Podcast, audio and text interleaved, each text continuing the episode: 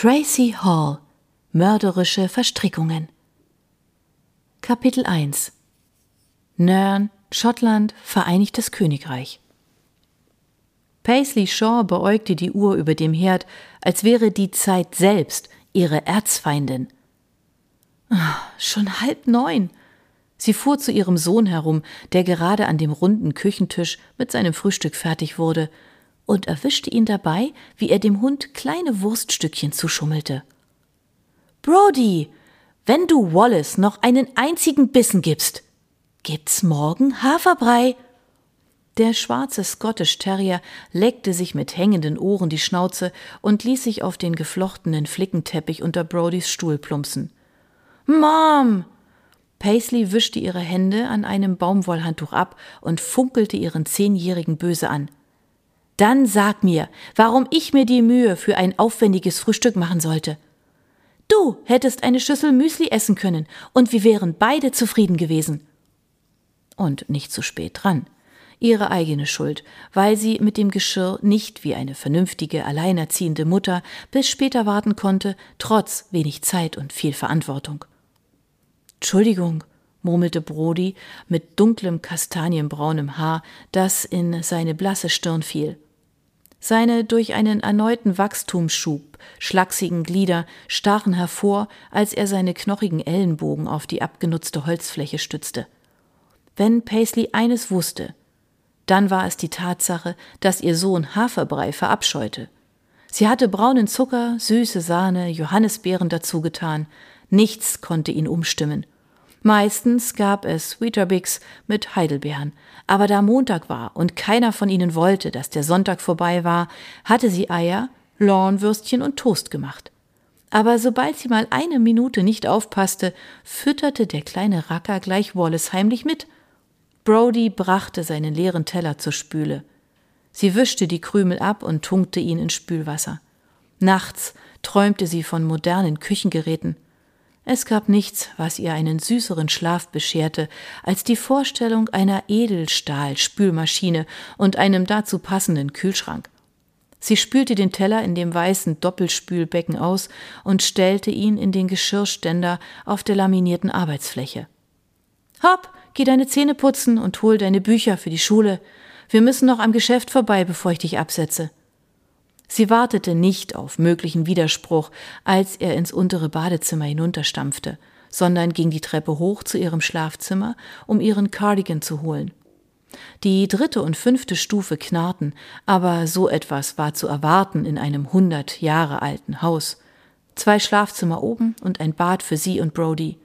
Grand Suite aus zwei Zimmern, hauptsächlich Abstellräume, seit Gran gestorben war, eine Küche, ein Wohnzimmer und hinten eine überdachte Terrasse, die zu einem langen und schmalen Garten führte, wo Wallace Eichhörnchen jagen konnte. Die alten Edel-, Kastanien- und Wildkirschbäume versorgten sowohl Vögel als auch Eichhörnchen mit Nüssen und Beeren. Manchmal blieb genug übrig, damit sie Marmelade machen konnte. Sie sagte sich, dass, wenn das Geld zu knapp wurde, sie das untere Schlafzimmer ausräumen und es in den drei Sommermonaten der Haupttourismussaison in Nern vermieten konnte. Nachdem sie den Sweater von der Lehne ihres Stuhls genommen hatte, wagte Paisley einen Blick in den Spiegel. Sie stöhnte, blickte auf ihre Armbanduhr und wusste, dass sie keine Zeit für etwas anderes als einen Klecks Lipgloss hatte. Weiß wie die Wand hatte ihr Vater sie immer aufgezogen. Ihr Gesicht hatte nicht eine einzige Sommersprosse, die ihr etwas Farbe gegeben hätte. Himmelblaue Augen mit kastanienbraunen Wimpern und Haaren, die so dünn waren, dass sie sie am liebsten in einem lockeren Dutt trug, um zumindest etwas Dichte vorzutäuschen. Sie trug das Lipgloss auf, während sie die Treppe hinunterlief und steckte die Tube ein. Fertig, Brody? Die Wolllieferung sollte um Punkt neun ankommen und sie hatte versprochen, die Hintertür für Jerry aufzuschließen, falls er kam, während sie ihren Sohn zur Schule brachte. Sogar bei dichtem Verkehr sollte die zwei Meilen lange Rundfahrt nicht länger als zehn Minuten dauern. Sie hoffte, dass Ayla, die sie auf Teilzeit wieder einstellen würde, sofort anfangen konnte, damit es morgens nicht so eine Quälerei war. Sie hatten heute um halb zehn ein Vorstellungsgespräch. Wie durch ein Wunder hatte ihr Sohn seine Jacke und Turnschuhe an und wartete an der Tür. Hast du dein Mittagessen? Er schlug sich mit der Hand vor die Stirn und rannte in die Küche, um sein Käsesandwich zu holen. Es würde ein geschäftiger Morgen im Kashmir Crush werden, und sie hatte Mary Beth versprochen, ihr mit dem schicken hellrosa Saum um ihre Decke zu helfen, deren Wolle Paisley extra von Jerry geordert hatte. Ein Taufgeschenk für ein kleines Mädchen. Ja, Babys waren schon niedlich, aber sie war froh, dass ihr Sohn jetzt selbst seine Haare kämmen konnte, meistens. Sie streckte die Hand nach seinem Kopf aus und glättete eine widerspenstige Strähne. Ich weiß, ich weiß, du kannst absolut nichts mehr gebrauchen. Brody schob seine Unterlippe vor und wich vor ihrer Berührung zurück. Sie hasste es, wenn ihre eigenen Worte gegen sie verwendet wurden. Wohl frech wie? Er grinste und sie scheuchte ihn aus der Tür und in den verblichenen, silbernen Nissan Juke. Ein Carport schützte ihr acht Jahre altes Fahrzeug vor den Elementen, meistens Regen, und viel davon. Obwohl Nairn im Vergleich zum Rest Schottlands das trockenste Wetter mit der meisten Sonne hatte.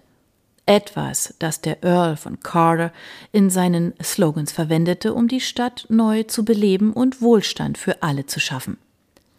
Sie fuhren eine Meile zu Kashmir Crush, ihr Strickpullover- und Wollgeschäft in der Market Street, das am Ende einer langen Reihe von einstöckigen Backsteinhäusern lag, die sich über einen Block erstreckten. Market Street war eine Hauptverkehrsstraße und ein schmaler, unebener Bürgersteig trennte sie von den Läden. Meeresduft und Möwengeschrei wehten vom Segelhafen herüber. Hinten gab es einen Durchgang, der groß genug für die Lieferwagen war, und auf der anderen Straßenseite eine Reihe von zweistöckigen alten Geschäften. Hinter der Gasse lag ihr Geschäft Rücken an Rücken mit einer Zeile von Restaurants. Ihr Lieblingsrestaurant auf der anderen Seite der Gasse war das chinesische, weil sie die Glückskekse so mochte. Sie und ihre Granny hatten sich immer lustige Vorhersagen ausgedacht, über die sie sich schief gelacht hatten – und jetzt führten sie und Brody diese Tradition weiter. Je alberner, desto besser. Zum Beispiel, das Glück, das du suchst, ist noch ein Keks. Brody, was hältst du von Low-Main-Hühnchen zum Abendessen? Oh ja, und Rind mit Orange? Sie nickte, während ihr das Wasser im Mund zusammenlief. Die Ausgaben rechtfertigte sie damit, dass es ein voller Tag im Laden werden würde, was Geld in der Kasse bedeutete. Sie bog auf den Hammond links ab und dachte daran zurück, wie sie bei ihrer Granny eingezogen war, dankbar für ihre Überzeugung, dass Paisley es schon als sehr junge, alleinerziehende Mutter schaffen konnte. Die Meinung, dass sie niemandem eine Erklärung schuldig war und sich nicht unterkriegen lassen sollte.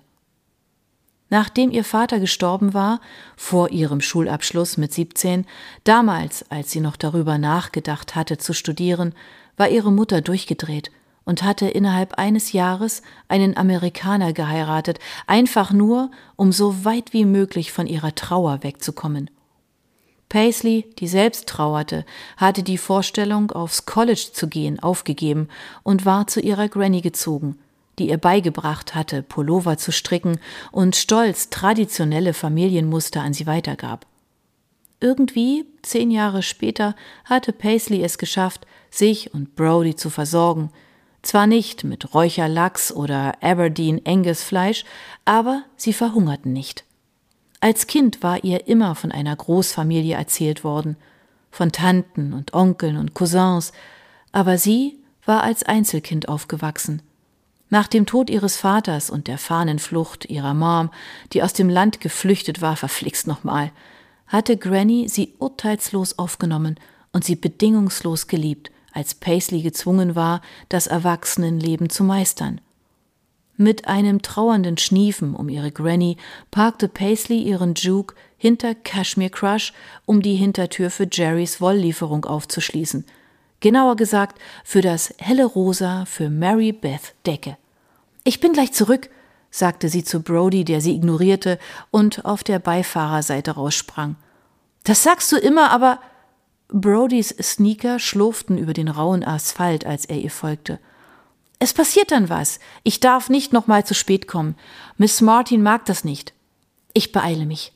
Nachdem sie am letzten Sonntag Eilers E-Mail gelesen hatte, in der sie sie bat, ihren Job zurückzubekommen, hatte Paisley nachgerechnet. Es wurde eng, aber sie konnte gerade so 15 Stunden schaffen und betete, dass Eiler zustimmen würde, da die Touristensaison Ende April anfangen würde. Sie betraten den Laden durch die Hintertür und Paisley schaltete das Licht im Lagerbereich ein. Die Birne über ihnen flackerte, blitzte auf und zischte dann. Hatte sie überhaupt einen Ersatz? Brody kicherte nervös angesichts des schummrigen Innenraums.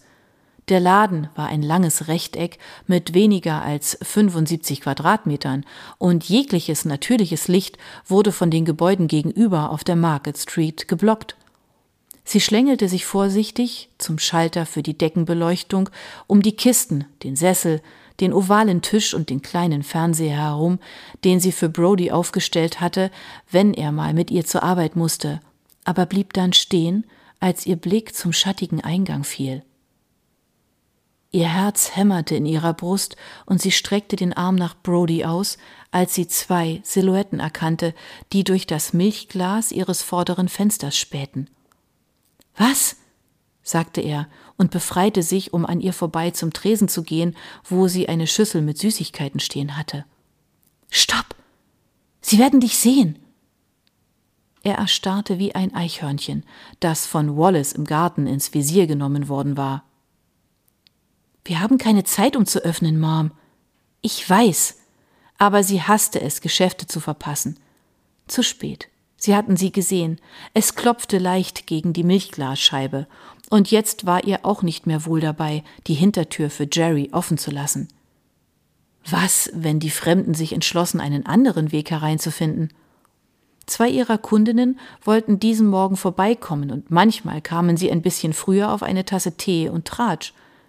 Könnten Sie es sein?